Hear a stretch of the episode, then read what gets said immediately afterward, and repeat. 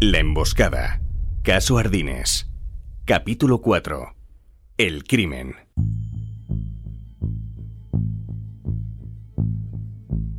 Si preguntáramos qué es la honestidad, ¿cuál sería la respuesta que darías? Una de las respuestas que la filosofía da a esa pregunta dice que la honestidad es lo que da resistencia al valor. Pero ¿en qué consiste el valor? ¿El valor es lo que tengo o es lo que soy? Y otra pregunta, ¿es lo mismo la honestidad que la virtud? Porque un buen cuchillo es el que corta bien. Un buen remedio es el que cura. Pero también el mejor veneno es el que mejor mata. Las virtudes son diferentes del uso que se hace de ellas. El cuchillo no tiene menos virtud en la mano de un asesino que en la de un cocinero. El mejor cuchillo seguirá siendo el que mejor corta, independientemente de lo que se esté cortando. Solo una pregunta más. ¿Cuál es tu virtud? ¿Cuál es tu fuerza? ¿Dónde está tu valor?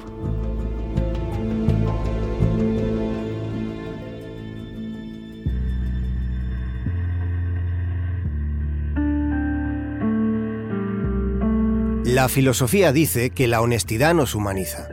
La honestidad es una forma de ser, pero sobre todo es una forma de hacer. No hay nada tan legítimo como el comportamiento honesto, aunque en la debacle de lo ético esta certeza se haya ido difuminando. Ya dijimos que la felicidad queda entre el aburrimiento y el dolor. Añadimos ahora que la valentía está entre la cobardía y la temeridad, la dignidad entre la complacencia y el egoísmo. En cambio, la honestidad, la honestidad es una cumbre entre dos abismos.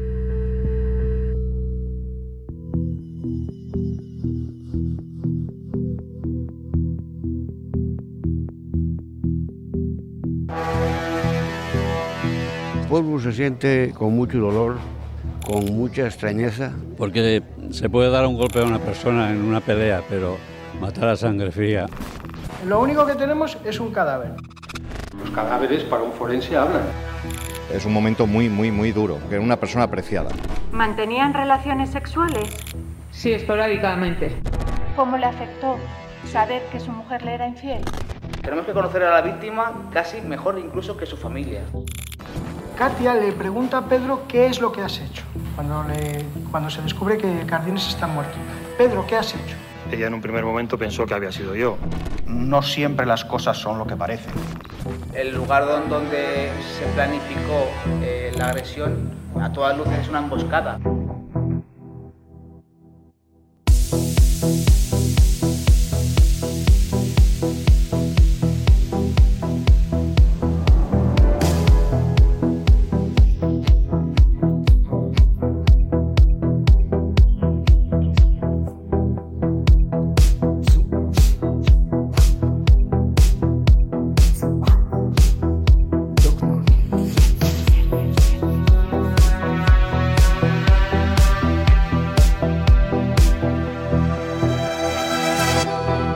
Madrugada del 16 de agosto. Aquella fecha fue la última noche de Javier Ardines.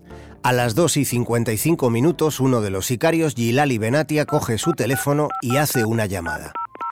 Esa llamada no será la última que haga durante esa noche. Establece otra comunicación a las 3 horas y 9 minutos. Esas dos llamadas son a la misma persona.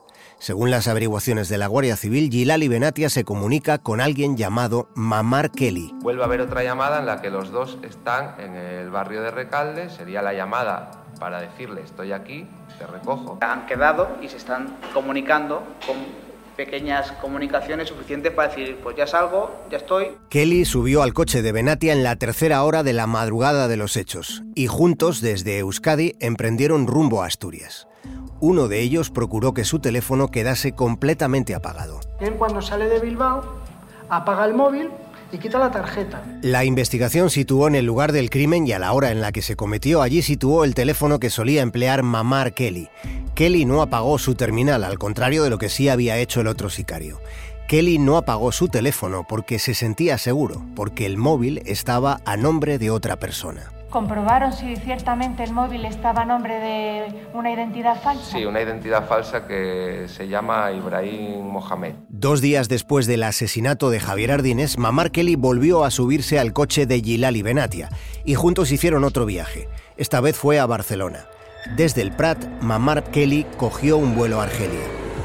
Kelly hizo ese viaje solo dos fechas después del crimen. Unos meses más tarde, según la Guardia Civil, cuando Kelly tuvo la sensación de que todo iba bien, cuando pensó que no había rastro sobre él, entonces regresó a España. Vuelve el 8 de octubre. Vuelve el 8 de octubre.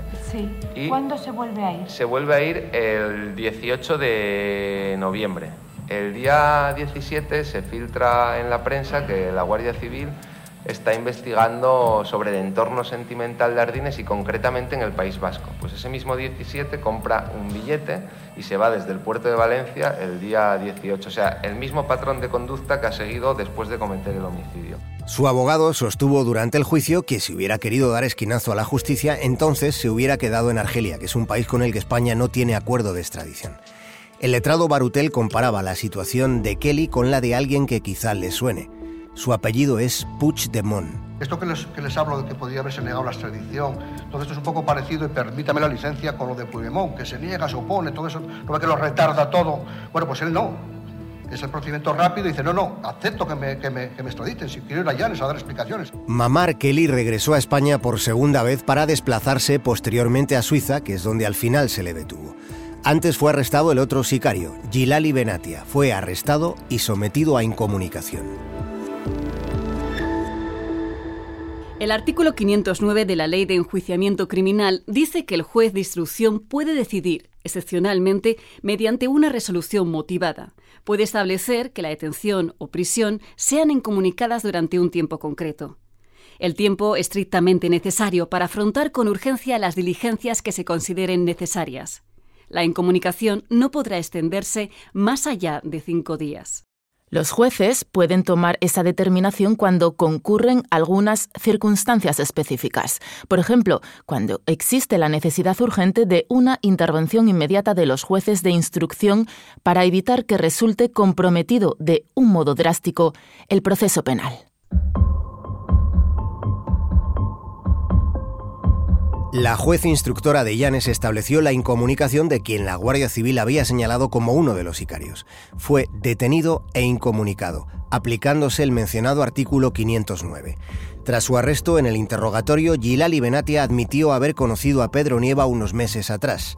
Dijo que fue por la mediación de Jesús Muguruza. A Jesús lo conozco poco porque ha coincidido con él mucho en el puerto de, de Andarroa, de pescar, porque yo a mí me gusta ir a pescar y me he encontrado con él muchas veces, a él y mucha gente que lo conocemos de ahí, porque siempre a ir mucho a pescar ya conoces a la gente que van siempre ahí. Y lo conozco de pescar y hablamos cosas de pescar y eso, nada más. Durante el proceso, Gilali Benatia dijo que solo conocía a Jesús Muguruza de ir a pescar y que a Pedro Nieva no lo conocía ni de vista. Sin embargo, en la declaración que Benatia hizo ante la Guardia Civil afirmó incluso haber viajado con ellos hasta Llanes el 27 de julio de 2018, 20 días antes del asesinato. Y después repetiría ante la juez instructora de Llanes esa misma declaración, una declaración que resultó extensa y prolija en detalles. Gilali Benatia describió cómo fueron sucediéndose los hechos al término de la madrugada de aquel 16 de agosto. Lo que nos aportó, lo que nos aportó Gilali, lógicamente, pues bueno, él describe cómo ocurren los hechos. Nosotros podríamos suponer que habían ocurrido de una manera o de otra, pero lógicamente, claro, él ya nos detalla cómo ocurrió realmente. Gilali Benatia cuenta que dos meses antes del crimen, él y Muguruza quedan en un bar de la calle San Francisco de Bilbao. En ese momento, y según consta en aquella declaración, el intermediario plantea a Benatia dar una paliza a alguien por encargo de una tercera persona. Tras ese primer encuentro, ya en el mes de julio, en otro bar en el barrio de Ocharcoaga de la capital vizcaína, hay otra cita a la que ya nos referimos en capítulos anteriores.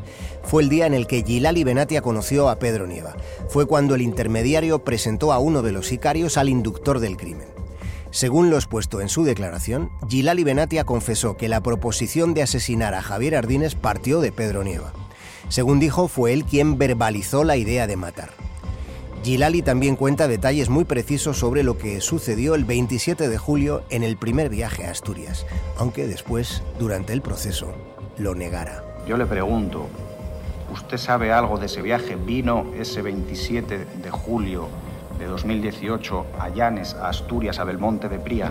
Yo te puedo asegurar que del 27 del 2018 de julio no, voy a, no me va a acordar, ¿me entiendes? Yo lo que estoy seguro que yo no he viajado con esta gente. A ese Pedro no lo conozco, al otro lo conozco poco, ¿para qué voy a viajar con ellos?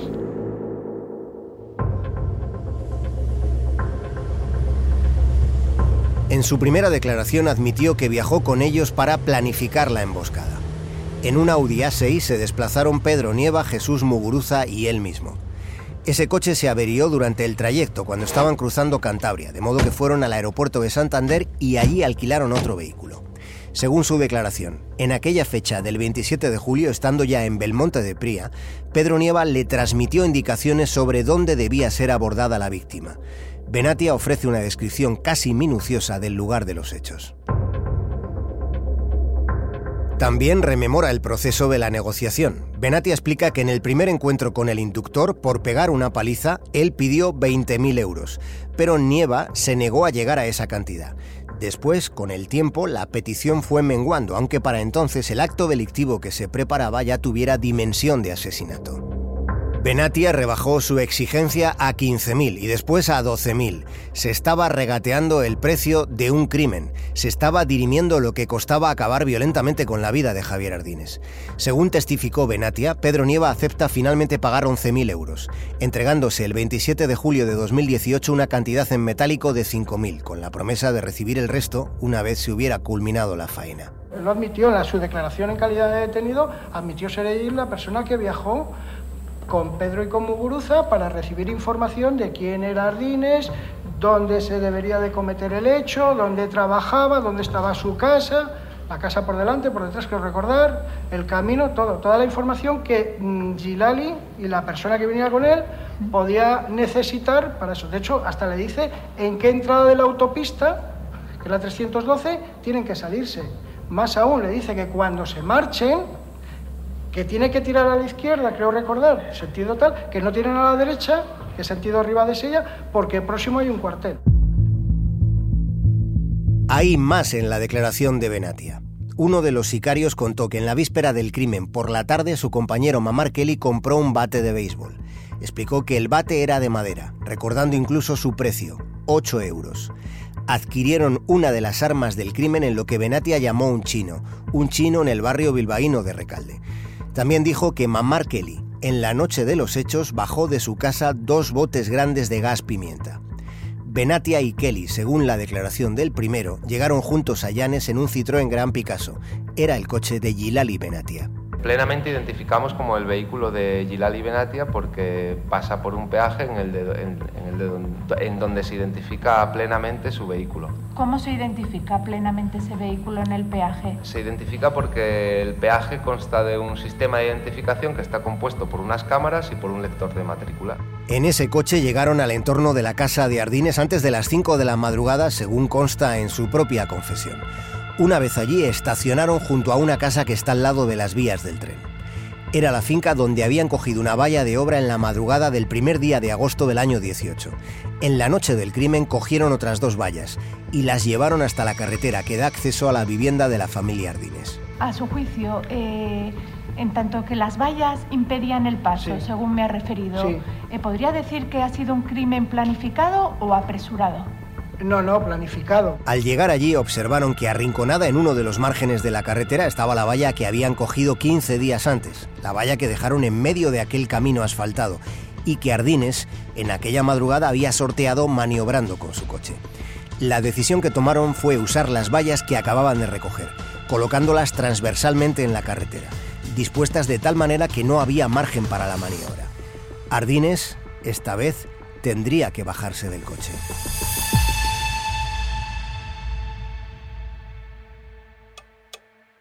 En una casa próxima a la de la familia Ardines, un reloj de cuco marcaba las 6 de la mañana.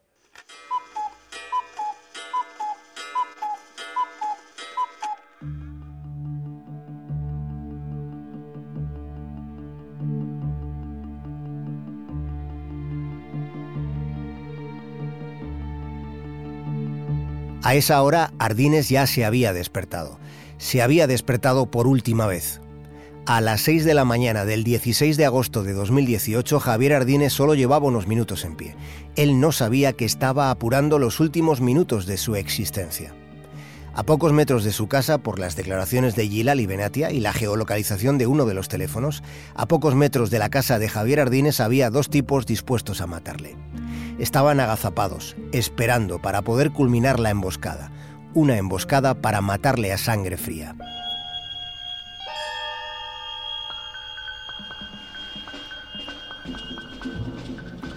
A Sangre Fría es la obra maestra de Truman Capote. A Truman Capote le interesó el trasfondo de truculencia de un hecho real. Cuando Truman Capote leyó la noticia del crimen en la prensa, quedó tan impactado que decidió dejar inmediatamente Nueva York. Junto a su amiga Harper Lee, la autora de Matar a un ruiseñor, los dos viajaron hasta Holcomb para conocer allí directamente los detalles de la masacre de una familia. Los Clatter residían en una casa de campo, en una pequeña ciudad de Kansas, en Estados Unidos. Herbert William Clatter era un hombre muy conocido en la zona por ser propietario de la granja River Valley. Su esposa se llamaba Bonnie Fox. Juntos habían formado una familia, tenían dos hijos, Nancy, de 16 años, y Kenyon, de 15. El día anterior a la noche en la que fue asesinado, había firmado un seguro de vida por valor de 40.000 dólares. El 15 de noviembre de 1959, 30 minutos antes de la medianoche, Perry Smith y Richard Hickok asaltaron la casa de los Clatter, con la idea de robar, aunque es probable que en algún momento hubiesen hablado de la necesidad de matar. Una vez dentro, inmovilizaron a sus cuatro víctimas. Buscaban dinero, pero no dieron con la caja fuerte. Los asesinaron a todos de un disparo en la cabeza a excepción del señor Clatter, que fue degollado. Al menos a él le mataron primero. En aquel cuádruple crimen cometido a sangre fría hubo bastante menos premeditación que en el caso Ardines. Lo único que los asesinos se llevaron de la granja de los Clatter fueron 50 dólares y una radio. Mataron por dinero, pero también desde un análisis más sociológico, de algún modo mataron porque tanto Smith como Hickok habían llevado desde la infancia una vida desestructurada. Este no es el caso aparente de Pedro Nieva. El empresario pertenecía a una de estas familias que suelen considerarse normales en función de los parámetros actuales de esto que llamamos normalidad. Incluso para algunos de sus vecinos, según se dijo, los Nieva eran gente maravillosa. Yo solamente lo conozco del pueblo y para mí es gente maravillosa. Maravillosa. Yo, todos los vecinos, es que no podemos decir ninguno mal. Ninguno, ninguno. Y el que haya dicho algo mal es porque está más loco que más loco que porque lo demás gente maravillosa. Yo lo único que puedo decir es que para mí gente maravillosa. Desde la perspectiva económica, era una familia próspera, con segunda residencia en una localidad tan demandada en verano como Llanes. Pedro Nieva no propició un asesinato ni por dinero ni por desestructura aparente. Mató por venganza. Masticó el crimen durante ocho meses no supo dar una respuesta civilizada a su frustración, a su decepción, a su complejo de inferioridad. Sobre cómo se manejan esas emociones le preguntamos al psicólogo forense Maxim Bimber. Desde que vas al colegio hasta la, hasta en la casa de retiro, aquel que te fastidia, que te quita tu programa favorito en la casa de jubilados, te da rabia, aunque estés en una ruedas. Es decir, esa emoción es absolutamente esperable. Otra cosa es qué haces con esa emoción, qué decides hacer con ello y hasta qué punto ese agravio, esa sensación de agravio, es algo que interfiere en tu vida de manera que se convierte en una obsesión. Obsesionado, Pedro Nieva, el inductor, contactó con un intermediario al que pagó 10.000 euros. 10.000 por reclutar a dos sicarios para cometer un crimen. Para los brazos ejecutores finalmente hubo 25.000 euros. 25.000 a repartir por matar a una persona a la que no conocían de nada, contra la que nada tenían. La muerte tiene un precio. La honestidad no tiene ninguno. ¿Qué dimensión puede dársele a la cantidad pagada? 25.000 euros es lo que cuesta una botella de vino, una botella de vino muy cara pero cuyo precio es un contraste que resuena como un bofetón si lo comparamos con el precio de una muerte pagada. El precio de una muerte pagada es un espejo deformante. Beberse una botella de vino lleva más tiempo que matar a sangre fría. En las Pedroñeras, en Cuenca, hay una bodega donde se elabora un vino que cuesta 25.000 euros la botella. Esa fue la cifra que se acordó para matar a Javier Ardines.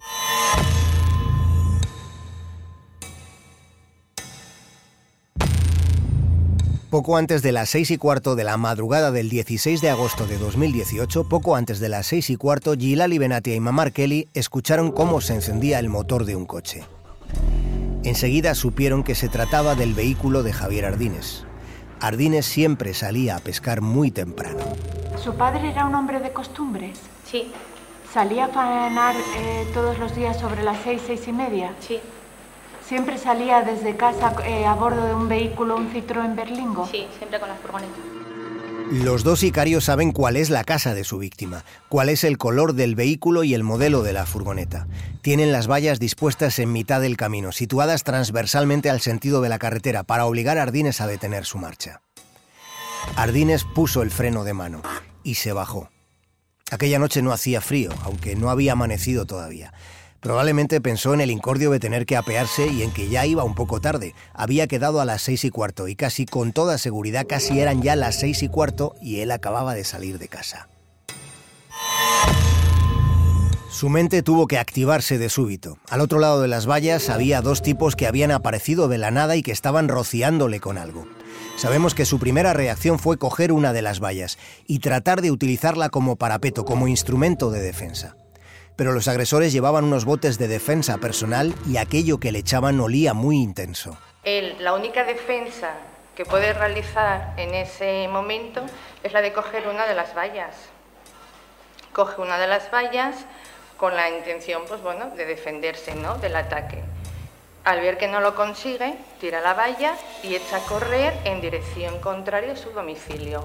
Ese aspecto que explica la sargento de la comandancia de Gijón es relevante. Ardines se echa a correr en cuanto se percata que la valla no iba a protegerle. Echa a correr y no corre en dirección a su casa. Quizá, no lo sabemos, pero quizá pensó en que corriendo en la otra dirección estaba protegiendo a su familia. Según consta en la declaración de Benatia, los dos sicarios le persiguieron. Los dos portaban en una mano un objeto contundente y en la otra el bote de gas pimienta. Benatia llevaba el palo de un pico, Kelly un bate de béisbol. Según la declaración, el segundo golpe que recibe Ardines es el que le tumba. Lo recibe en la base del cráneo. Dijo Benatia que ese golpe lo dio su compañero con el bate de béisbol. Ardines cayó a plomo como si se hubiera desmayado, ni siquiera movía los brazos. Pero aún así, fue estrangulado. Se produce una asfixia, por tanto el ánimo es de matar. Si no, eh, le habrían dado el golpe y se habrían marchado. Luego hay una, una acción de asfixia para asegurar el, el, objetivo propuesto. La forma del ataque está claramente dirigida a, a, a, matar, la emboscada tal cual como la hacen, que también declara el propio Hilali que se esconden para sorprender y, y hacer una emboscada al, al, señor, al señor Ardines. Se desconoce la hora exacta de la muerte. En un crimen se sabe de qué murió la víctima, puede reconstruirse con detalle cómo le mataron, pero en contra de lo que se cuenta en las ficciones, en la realidad resulta imposible fijar la hora exacta. El momento preciso ya es inalcanzable. Es imposible capturar el minuto en el que una vida se detiene cuando se comete un asesinato. La hora de la muerte siempre es aproximada. Es siempre aproximada en tanto en cuanto no estábamos allí cuando sucedió.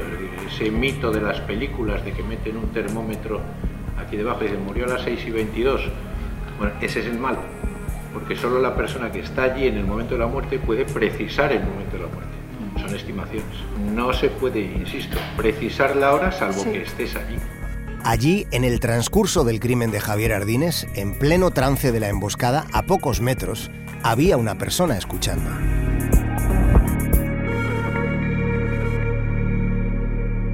En el próximo capítulo de La Emboscada, escucharemos a la señora Mercedes, la mujer que oyó voces al lado mismo de su casa en el instante en el que se estaba cometiendo el crimen. Indagaremos en las reacciones que fueron sucediéndose en las horas posteriores al hallazgo y en los días que vinieron. La Emboscada. Caso Ardines. Un podcast de Onda Cero y RTPA. Con las voces de Alicia Eras, Natalia Alonso, María Herrero, Borja Fernández Sedano y la participación especial de Carlos Alsina. Guión y dirección Javier Cancho. Diseño sonoro Fran Montes. Producción Ana Gago. Cuando yo muera, amado mío, no cantes para mí canciones tristes. Olvida falsedades del pasado. Recuerda que fueron solo sueños que tuviste. Qué falsa invulnerabilidad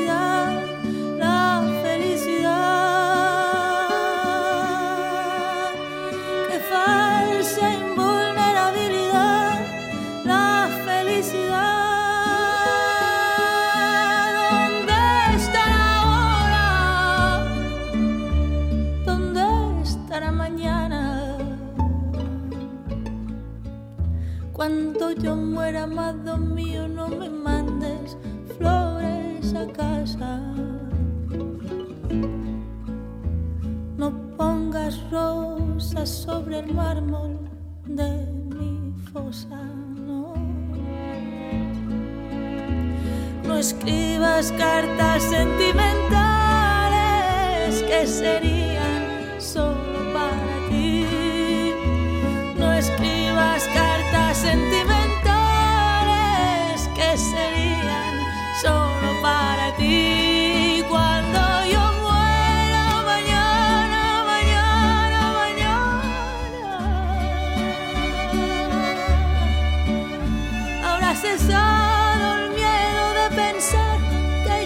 siempre estaré sola, que ya siempre estaré sola.